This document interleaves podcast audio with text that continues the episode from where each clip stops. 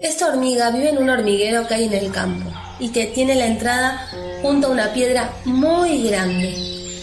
Todos los días sale en busca de lo que pueda ser útil, pues es una hormiguita exploradora. Si encuentra algo que merezca aprovecharse, vuelve inmediatamente al hormiguero para dar la noticia. Entonces, salen y son guiadas por ella, las obreras que trabajan en dividir y transportar los materiales. Cierto día encontró nuestra hormiguita una servilleta. Después de olerla, palparla y morderla, se dijo que era una hoja tan grande como no había otra y tan seca y desabrida como una piedra. Por encima de la servilleta descubrió una montaña de olor apetitoso y de riquísimo gusto. ¡Qué bueno es esto! exclamó emocionada. Cortado en pedacitos podrá llevarse todo. Avisaré enseguida a las compañeras. De pronto, la montaña se elevó con ella por el aire y súbitamente se hizo de noche. ¿Qué había sucedido? Unos hombres que medían aquella tierra merendaron sentados en el suelo.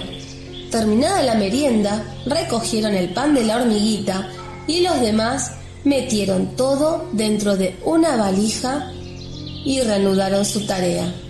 La hormiguita decidió escapar de allí sin pérdida de tiempo, pero por más que andaba y revisaba, no descubrió un solo agujerito para salir y recobrar la libertad. Nunca se había visto en sitio tan misterioso y tan oscuro. Cuanto tocaba y olía le era desconocido. Subía, bajaba, resbalaba, volvía a subir.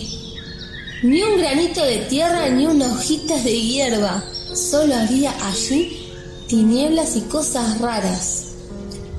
De rato en rato se detenía para secar sus lágrimas y enseguida buscaba nuevamente una salida que le parecía imposible que no existiera. Aumentaba su angustia, la circunstancia de que siendo ella exploradora hubiera cometido la imprudencia de caer en tal peligro y además le afligía pensar que algunas compañeras la supondrían de paseo, olvidada de sus obligaciones, mientras otras alarmadas por su demora, revisarían inquietas los alrededores para descubrir su paradero.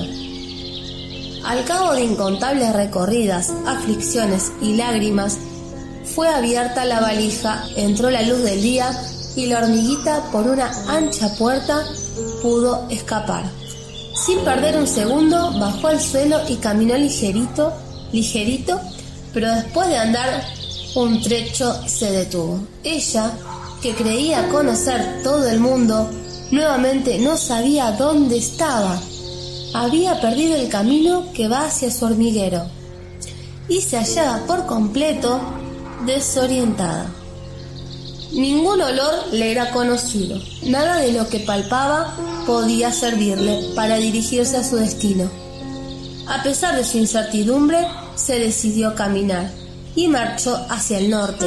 No tardó en cambiar de idea y se dirigió hacia el oeste. Al rato prefirió ir hacia el este.